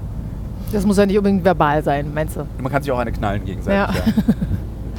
Deswegen esse ich so Ja. gerne Mittag in unserer Firma. Weil, wir, weil alle, ich habe das Alle Gefühl, sich gegenseitig eine knallen, eine ganze Mittagspause lang. und Essen ins Gesicht werfen. Nee, aber alle sind zurzeit, irgendwie alle erzählen, wie es ihnen wirklich geht. Und das Mhm. finde ich irgendwie so sehr Ja, schön. ja, stimmt. Das mag ich auch wirklich sehr. Wie fandest du unseren Dreh?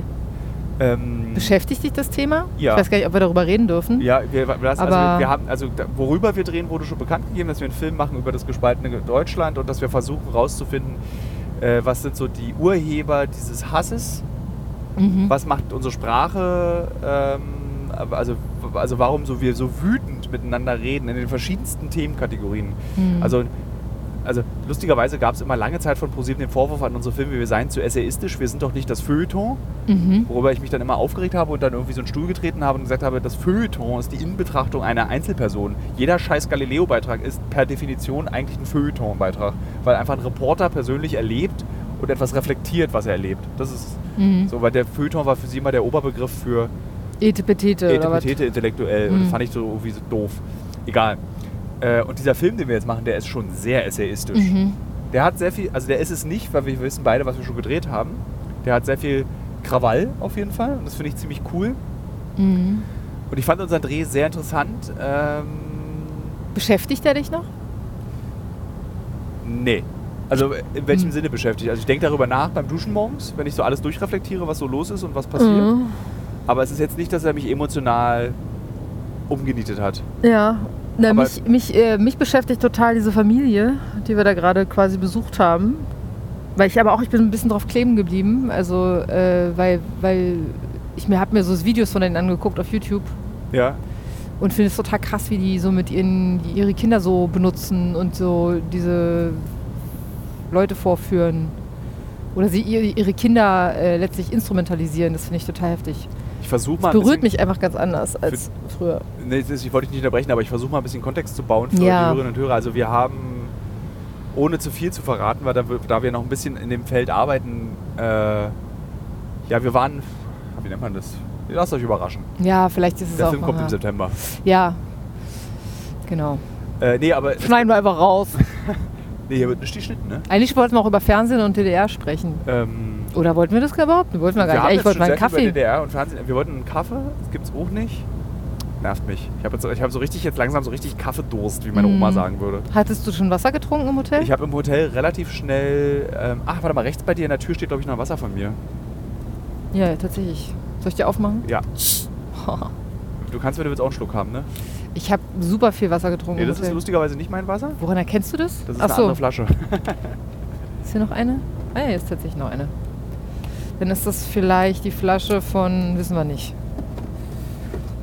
Ist Leo eigentlich eingeschlafen? Mit Sicherheit. Äh, also wir sind ja zu viert hier im Auto und ähm, da unter ein Kaspar, Leo, Maria und ich. Und ich glaube, Kaspar hält durch und hört auch ordentlich mit zu, glaube ich, ne, weil er den Ton kontrolliert, ja. Was im Übrigen, glaube ich, seit 98 Folgen, nee, seit 90 Folgen die erste Folge wieder, wo jemand bei der Aufzeichnung des Podcasts den Ton kontrolliert. Weil ich setze mir immer den Kopfhörer ab, wenn ich den Podcast mache, weil ich finde, man unterhält sich besser, Mhm. wenn man nicht alles nochmal hört, was man sagt. Ja. Auf jeden Fall. Du musst mal reden, aber ich trinke. Ich weiß gerade nicht. Ich starre einfach nur vor mich hin. Ich habe gerade über das Tonpegeln nachgedacht, aber ich glaube, das ist nicht so brüllend spannend. Das ist ein mega spannendes Thema. Ja. Nee, aber sonst. Das war so jetzt sozusagen die erste, das erste Mal, dass ich den Ton mitmache. Insofern ist es für mich schon sehr spannend gewesen. Ich hoffe, dass der Ton äh, sendbar ist. Wenn ich machen wir das alles nochmal, auch die Investigativanteil, alles Ja, machen wir alles nochmal. genau. Also, wir tun dann so, als wären wir nicht hier gewesen.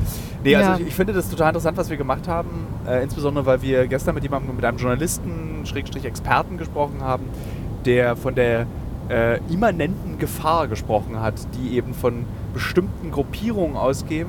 Und wir haben auch sehr viel darüber gesprochen, über diese Menschen, die eben auf, am 1. August auch wieder demonstrieren werden in Berlin. Und dieses also wir versuchen gerade mit relativ vielen Leuten eben in Kontakt zu treten, die auch auf dem 1. August in Berlin bei diesen, ich nenne es jetzt mal Querdenker-Demos unterwegs sind. Und ich will mich mit ihnen unterhalten. Und das Geile ist, die Hauptreaktion dieser Leute ist, äh, so auf gar keinen Fall, weil du bist ja eben einer von diesen äh, Medienleuten. Mhm. Und wir gehen so ein bisschen, sind ja hier in der Schweiz der Frage nachgegangen, woher kommt das eigentlich, dass man so einen großen Zweifel an den Medien liegt? Das kann ja nicht nur an den Medien liegen. Und an den Hitler-Tagebüchern beim Stern. Also es kann ja nicht das Einzige sein, was dazu führt. Und deswegen finde ich das sehr interessant und sehr spannend. Und äh, eben auch, welche Rolle die Bild spielt. Also das finde ich total Mhm. geil, dass Julian Reichelt gesagt hat, der Chefredakteur der Bild, wir machen ein Interview miteinander. Und dieses Interview hat mir auch sehr viel Spaß gemacht. Und wir haben, Ja. glaube ich, auch glaub, knapp zwei Stunden miteinander geredet. Ne? Ja, zweieinhalb, glaube ich sogar. Und, Also er hat äh, eine Stunde länger gemacht, als eigentlich geplant. Also er sagte auch am Ende des Interviews, er habe Spaß gehabt bei diesem Ja, Interview. Und es, und- war, es war auch, Dass er sich darauf freut, äh, sich mal mit dir ohne Kameras zu unterhalten. ja. Und wir, also obwohl dieses Interview doch schon durchaus auch seine strengen Phasen hat. Ja, wobei der Mann ist ja Teflon, ne? Ja. Also du hast, du hast äh, dein Bestes gegeben, das ist sehr gut gemacht, aber Er hat auf jeden Fall versucht, mich zu beleidigen, indem er gesagt hat, irgendwie, naja, wir applaudieren Annalena Baerbock nicht. Fand ich so, oh, das war so richtig low. Das ist jetzt die neue Ebene. Entweder werden Anspielungen auf 80 Frauen gemacht oder ich applaudiere Annalena Baerbock bei einem Interview. Mhm. Das ist, glaube ich, jetzt so das, was mir jetzt für immer anhängen sein wird. Und ich möchte an dieser Stelle nochmal betonen, ich habe nicht applaudiert. Ich habe die Hände luftartig nur einmal zueinander geführt, weil ich es sehr ungewöhnlich fand, dass meine Kollegin Katrin Baufeind applaudiert hat. Aber ich wusste, ich dachte, okay, das ist jetzt ProSieben, vielleicht applaudiert man hier Politikern. Ich mach mal mit. Weil ich wusste es einfach nicht. Ich hatte einfach keine Ahnung, wie man sich in so einer. Ich habe noch nie in meinem Leben eine Live-Talkshow gemacht, Ja. darüber schon mal geredet. Egal. Äh, und deswegen freue ich mich auf den Film. Und reflektiere das. Aber es berührt mich nicht so sehr. Aber du hast auch ein Kind, ich habe keins. Vielleicht ist es. ach so, ja, ja, das ist, gehört glaube ich, echt der Unterschied. Man ist wirklich sehr verletzbar oder sehr durchlässig so für Kinder, für Kinder und Ohrfeigen an Kindern und so. Aber irgendwie zieht mich das Thema runter und irgendwie bin ich auch, ich weiß nicht, ich habe einen toten Punkt, glaube ich. Das ist wirklich das Kaffeeloch. Wie weit ist es denn noch?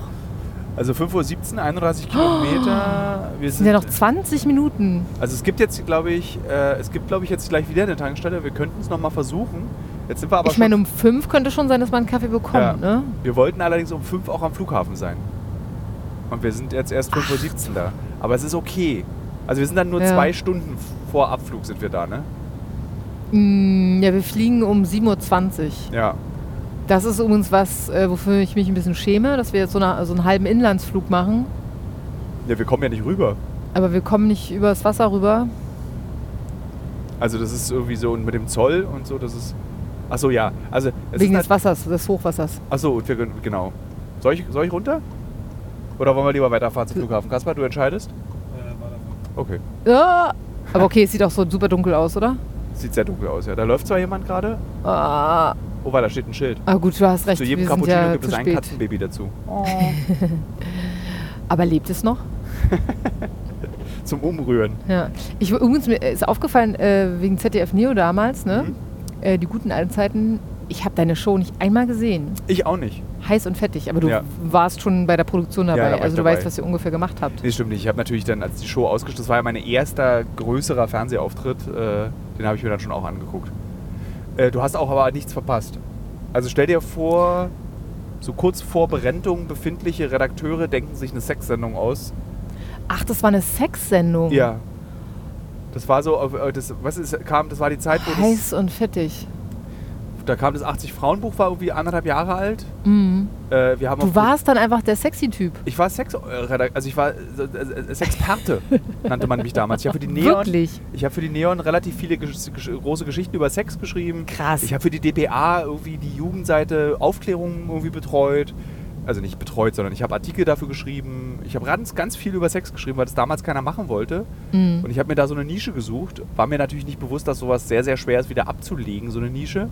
Das wusste ich einfach nicht. Ähm, Aber äh, das wäre das Erste gewesen, bevor ich total äh, Angst gehabt hätte. Auf der anderen Seite ist es vielleicht was anderes als Frau.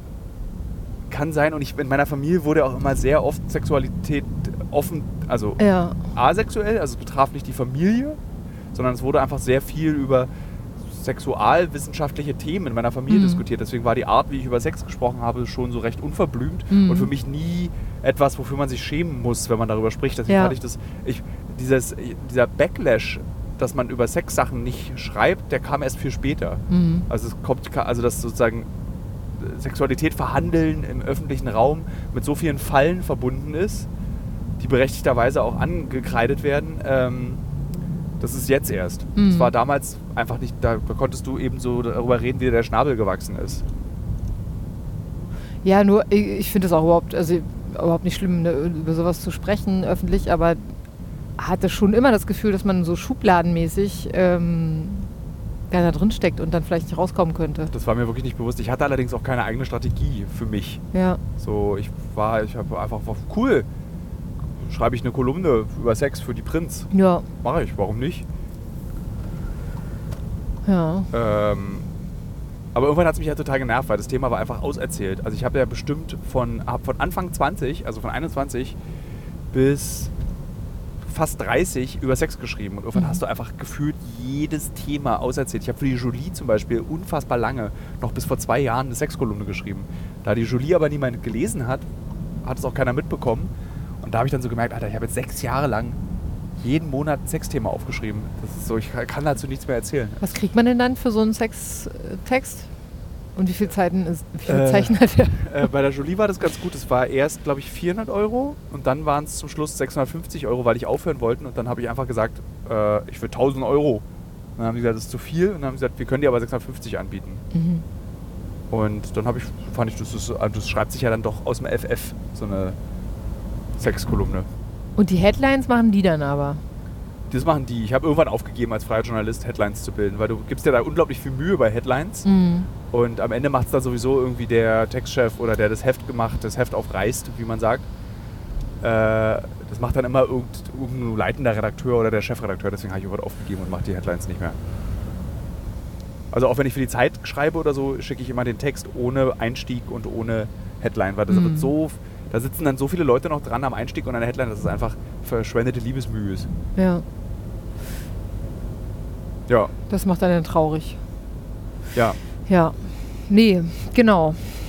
Worüber reden wir jetzt noch? Ich habe richtig, ich habe über Sex. Nee, äh, haben wir gerade gesprochen? Da war Ja. irgendeine, das waren Fragen. heiß und fettig. Genau, ja, heiß und fettig die Zeit und so. Weil ich war total froh, also weil, wie, wie man zum Fernsehen kam, das wolltest du eigentlich mal wissen. Mhm. Also ich habe tatsächlich ein Praktikum gemacht. Also nach der, ich wusste, hatte gar keine Ahnung von Tuten und Blasen. Also, äh, also von Tuten schon. okay, Oh. Nochmal von vorne. Jetzt, heiß und Also- fettig wird's. Jetzt verstehe ich's. ich habe Abi gemacht und dachte mir so, äh, was mache ich eigentlich? Ich wusste es nicht so richtig. Ich habe dann versucht, irgendwie Schauspiel zu machen, habe mich an Schulen beworben, bin da kläglich gescheitert, weil ich so schlimme Prüfungsangst hatte. Und dann so, äh, eine Prüfung habe ich auf, auf, auf so harten Schlaftabletten gemacht. Warum? weil ich so Schiss hatte. Ich bin in die zweite Runde gekommen an der HFF Potsdam, Schauspiel. Und hatte so Schiss, dass ich irgendwie einen befreundeten Typen gefragt habe, äh, der in der Nervenklinik Spandau gearbeitet hatte, ob, er, ob er mir nicht was geben kann, dass ich nicht so nervös bin. Und da hat er mir anscheinend irgendwie so, nee, Flugangst-Tabletten hat er mir mitgebracht. Also Valium. Kann sein. Ja, ich habe be- auf jeden Fall, als ich dann da auf der Bühne stand und dran war, kickte das so rein. Ich habe es also auf dem Weg mit der S-Bahn hin, habe ich das genommen. Und ich äh, hatte dann irgendwie die Antigone, musste ich auswendig lernen und habe dann diese vorgespielt. Und ich habe wie so eine außerkörperliche Erfahrung irgendwie gehabt. Ich habe nämlich mich selbst von schräg oben auf der Bühne stehen sehen und habe äh, so ganz langsam und eintönig irgendwie den Tod meiner Familie angeklagt. Ähm, und wurde dann auch gebeten zu gehen. Also ich habe das noch zu Ende gemacht und dann wurde, ja, Frau Knote, also ähm, das, das, das, das war dann wohl nichts. Oder so haben die mir gesagt. Ganz schlimm, ganz, ganz schlimm. Da gibt es auch eine andere Geschichte, die noch viel schlimmer ist, aber das erzähle ich jetzt nicht. Und dann äh, bin ich aber irgendwie über Umstände in der Teaser. Werbung, nee, Werbung gelandet. Ja. Ja, für mich persönlich einfach schlimm, weil mein Vater ja in einem Metier gearbeitet hatte und der war dann da eigentlich Dozent an dieser anderen Hochschule, wo ich mich beworben habe. Und da bin ich ähm, beim ersten Vorsprechen gleich natürlich aufgefallen durch meinen Nachnamen und ähm, habe dann aber nicht so hundertprozentig abgeliefert wohl, wobei ich fand es nicht so schlecht. Hatte War dein Vater aber in der Jury? Nee, der war nicht in der Jury, aber der war da auch Dozent. Der hatte eben immer mal da, äh, ähm, hat der äh, bestimmte, der war Gastdozent und hat da immer Inszenierungen gemacht. Immer wieder über viele Jahre. Also die kannten den einfach. Und ähm, ich hatte, ich war so aufgeregt und wenn ich aufgeregt bin, erzähle ich so viel und auch blöde Sachen manchmal. Und ich äh, sollte also äh, irgendwie eine bestimmte Figur, eine bestimmte Rolle, ich weiß nicht mehr, was es war, Schiller, irgendein Klassiker spielen. Und äh, war so mein erster Auftritt sozusagen und äh, kam aber nicht von hinten auf die Bühne, sondern es war so ein Probenraum, wo man so quer über die Bühne gehen musste, um eben auf seine Position zu gehen. Und während ich dorthin lief, um mich vorzubereiten geistig, sagte ich, okay, dann mache ich euch jetzt Kätchen, die alte Schabracke. Oder Gretchen, die alte Schabracke. Auf jeden Fall habe ich sozusagen die Figur, die ich selber spielen wollte, als Schabracke bezeichnet, weil ich das irgendwie witzig fand in dem Moment. Und das wurde mir aber schwer angekreidet. Oha. Und als ich dann diese Auswertung, diese Auswertung hinterher hatte, wo wirklich jeder reingerufen wurde und dann wurde ganz klar gesagt, du pass auf, so und so, äh, wir können dich leider nicht annehmen, aber das und das hast du ganz toll gemacht oder arbeitete mal hier dran weiter. Also all, auch die abgelehnten Leute kamen so super positiv aus diesem Gespräch raus und ich dachte so, ach du Scheiße, ach du Scheiße. Wenn die mich auf meinen Vater ansprechen, der vorher noch gesagt hatte, mein Kind, mach mir keine Schande als ich fuhr, ähm, habe ich irgendwie gedacht, ich verleugne meinen Namen einfach oder wie mache ich es? Und dann bin ich da reingegangen, habe mich da hingesetzt und dann saßen eben so drei Dozenten vor mir, einer von denen, der besonders eben angefasst war von meinem Schabracken-Gag, der nicht zündete. Äh, der, der, der überkreuzte so die Arme und lehnte sich zurück, atmete schwer. So, Frau Knote. Und Sie kommen also aus einer Schauspielerfamilie, ja? Ich bin im Erdboden versunken. Ich habe keine Ahnung, was dann passiert ist. Ich habe einfach nur noch, äh, keine Ahnung, Ohrenrauschen gehabt und bin dann beschämt nach Hause gefahren. Und das war das letzte Mal, dass ich mich äh, irgendwo vorgesprochen hatte als Schauspielerin. Wo ich wahrscheinlich Talent hatte, aber ich habe es vielleicht ein bisschen sehr auf die leichte Schulter genommen. Und dann bin ich, äh, äh, habe ich Werbetext gelernt an der härtesten Eliteschule Deutschlands. SAE? Ähm, die äh, Texterschmiede. Ah, oh. Texterschmiede in Hamburg. Das war damals die einzige Schule, äh, also eine Privatschule, die im dualen System Werbetexter und TexterInnen ausgebildet haben. Und äh, da habe ich äh, die Ausbildung gemacht, habe mit befriedigend abgeschlossen und dann beschlossen, das ist nichts für mich, bin zurück nach Berlin gegangen. Dann bin ich über ein Praktikum bei MTV ähm, in die Fernsehwelt gekommen und habe Praktikum gemacht, Volontariat gemacht und dann war ich festangestellt als so Producerin und habe da äh, quasi Dokus gemacht. Also wir haben MTV Masters, weiß nicht, ob dir das noch was sagt, Ja. das sind so dreiviertelstündige äh, Formate zu Musikphänomenen oder Künstlerporträts oder über Bands und so haben wir gemacht. Ohne Ende. Und Live-Übertragungen von Rock am Ring und ähm, Das ist ja natürlich perfekt eigentlich. ne? Das macht ja schon, da ist, wenn man so Mitte 20 ist, es ist super. dann ist man, da ist man ja ganz der toll. König eigentlich. Ja. Total. Dann waren wir irgendwie bei EMAs und haben da irgendwie zugucken können und so. Das war toll. Also ich habe auch viele äh, tolle Leute getroffen. Und super nette Kollegen gehabt, die heute auch alle noch in der Fernsehwelt sind. Und ähm, genau, es ist irgendwie, irgendwie eine gute Zeit gewesen, weil wir wirklich auch wenig, äh, wenig Grenzen hatten. Also wir durften wirklich viel einfach machen. Ja. Ja. macht mal, versucht mal. Es gab so Anleitungen. Ich hatte echt einen ziemlich coolen Che- Chef, der äh, uns auf der einen Seite gesagt hat, was ihm wichtig ist, und auf der anderen Seite uns viele Freiheiten gegeben hat und viel Verantwortung natürlich auch. Und da hast du echt als Praktikant, wenn du talentiert warst, am Ende des Praktikums echt deinen ersten Dreiviertelstünder geschnitten und die, und die Cutter wahnsinnig gemacht, die dann sozusagen immer mit äh, die, die, die Praktikanten mit ausbilden mussten. Ja. Wie verhält man sich im Schnitt? Ähm, hält man auch einfach mal die Klappe und lässt den machen? Wie verhält man sich eigentlich im Schnitt? Man hält die Ähm, Klappe und lässt den einfach mal machen. Ja, also man brieft im besten Falle gut, man sagt, was man will, man sagt, was man hat. Und dann ähm, lässt man der Cutterin oder dem Cutter einfach auch die Zeit, äh, mal was zu machen, was zu basteln. Und du lernst natürlich mit der Zeit zu beobachten, äh, was, was die gerade machen. Also ob, ob die gerade eine Tonblende setzen und da deshalb irgendwie jetzt die Tonspur tausendmal abhören von derselben Stelle und du hältst dann einfach die Klappe, damit die arbeiten können. Oder ob die jetzt verzweifelt äh, ein bestimmtes Bild suchen und du kannst dann wieder was sagen, um mitzuhelfen. Also es ist schon ein Miteinander und ich liebe das, im Schnitt zu sein, weil du dann einfach äh, gemeinsam, im besten Fall, gemeinsam äh, äh, das, das Werk vollendest. Und es gibt ja tausend Wege, einen Film zusammenzubauen. Das ist ja auch eine große Verantwortung. Das ist, äh, Im Schnitt entsteht der Film. Man muss das so brutal sagen. Das ist die Wahrheit. Also, ja. so, du, also ja. du ja, brauchst natürlich auch gutes Material, ja. was du schneiden kannst, aber letztendlich irgendwie so, wie der ein Film sich anfühlt, wie ein Film ist, entsteht dann letztendlich im Schnitt. ja. Magst du, was du tust? Ich mag sehr, was ich tue. Ich mag sehr, was ich tue. Im Moment ist es so, dass ich äh, ja diese kleine Tochter habe zu Hause und ich war jetzt wirklich voll lange zum Wecken nicht zu Hause und da habe ich auch schlechtes Gewissen. Ich merke, ich hatte das letztens auf der äh, Drehreise mit den beiden Kameraleuten von euch, die auch Kinder im selben Alter haben. Es zerreißt uns alle. Es zerreißt uns jedes Mal, wenn wir äh, einfach nicht abends nach Hause kommen können, außerhalb von zu Hause irgendwo in Deutschland oder sonst wo äh, sein müssen und wissen, das Kind vermisst uns und wir vermissen das Kind natürlich auch, weil es einfach so einen Riesenpott von Gefühlen aufmacht, so ein Kind zu haben. Das ist wirklich verrückt. So verrückt. Und das war für mich ein ganz schönes Gespräch äh, mit Robert und äh, Flo war das, Ja. äh, weil es denen genauso geht. Stell dir vor, du wärst dann so Flo oder, oder Robert, ist dann so ein Vater, der sagt, also äh, mein Balk vermisse ich nicht. so in so einem Gespräch. Aber vermisst du dein Kind auch so? Nee. Nein, ich bin eigentlich ganz froh. Ja.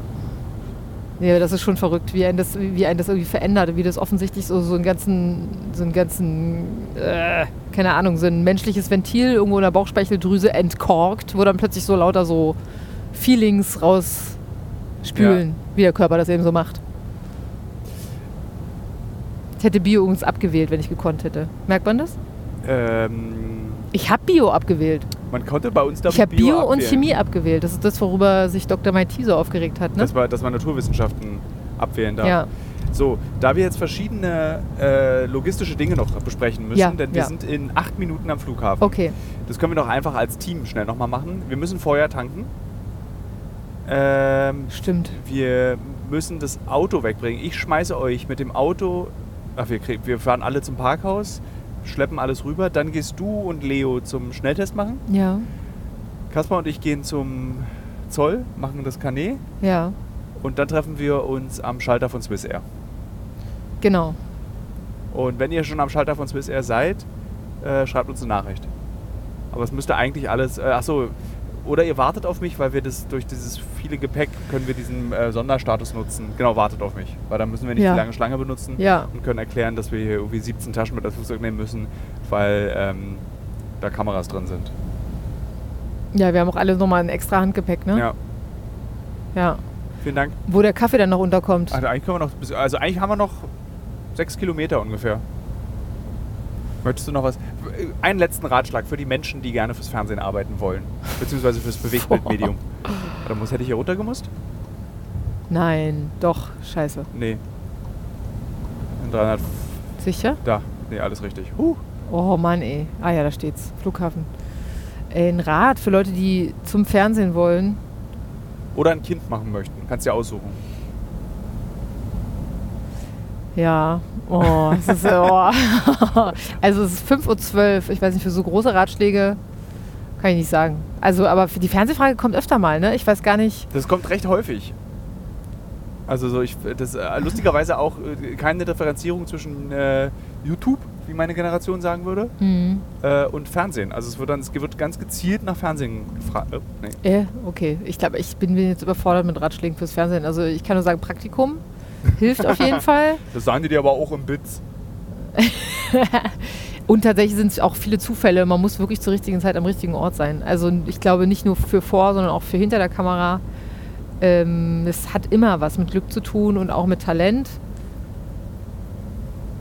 Wobei es auch Leute gibt, die ich beim Fernsehen getroffen habe, die offensichtlich kein Talent hatten und trotzdem ähm, relativ weit gekommen sind. Wer?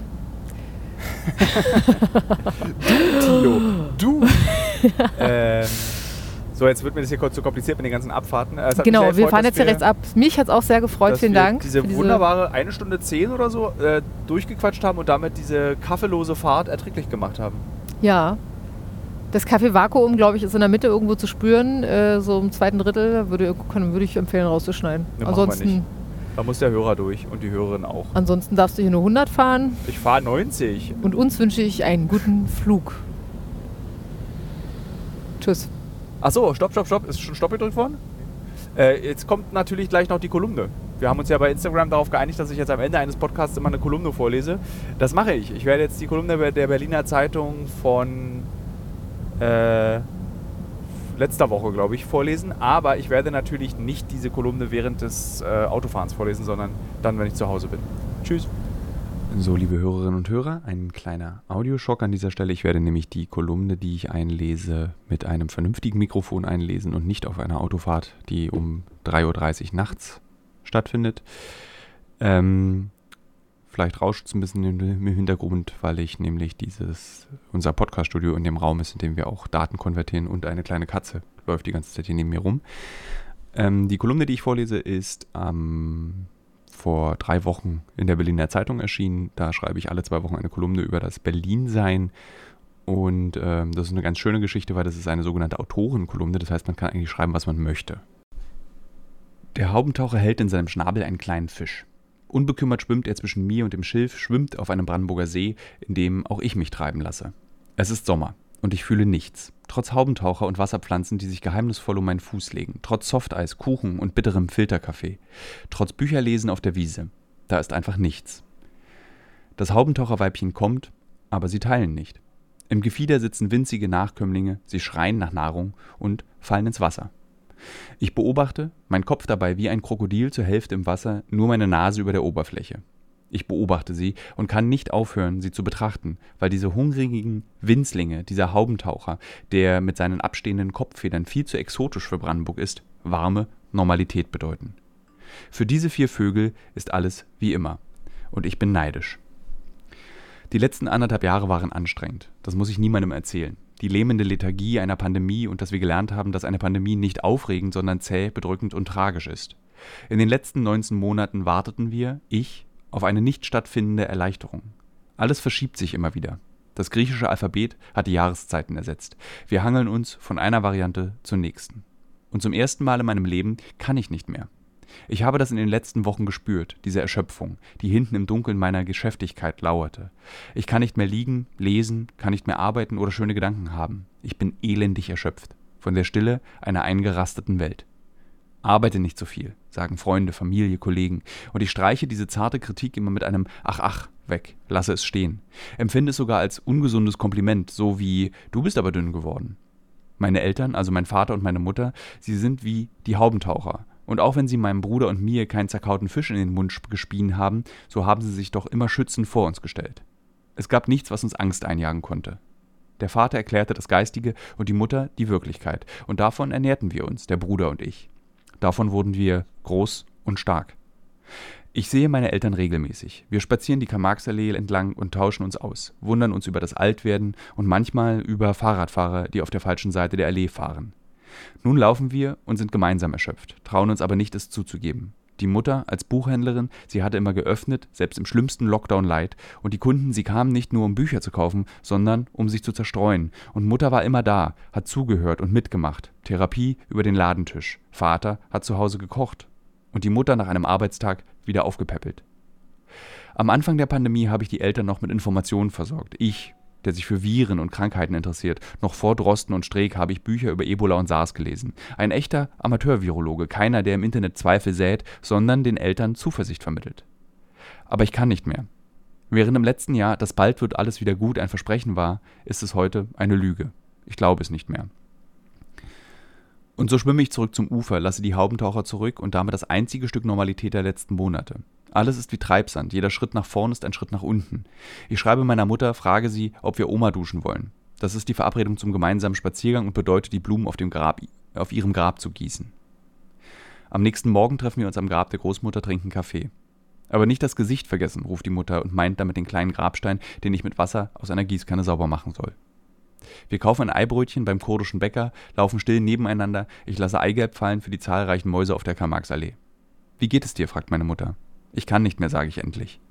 Dann streichelt sie meinen Kopf. Das wird schon alles wieder, sagt sie. Und ich glaube ihr, weil Eltern haben immer recht, egal was ist.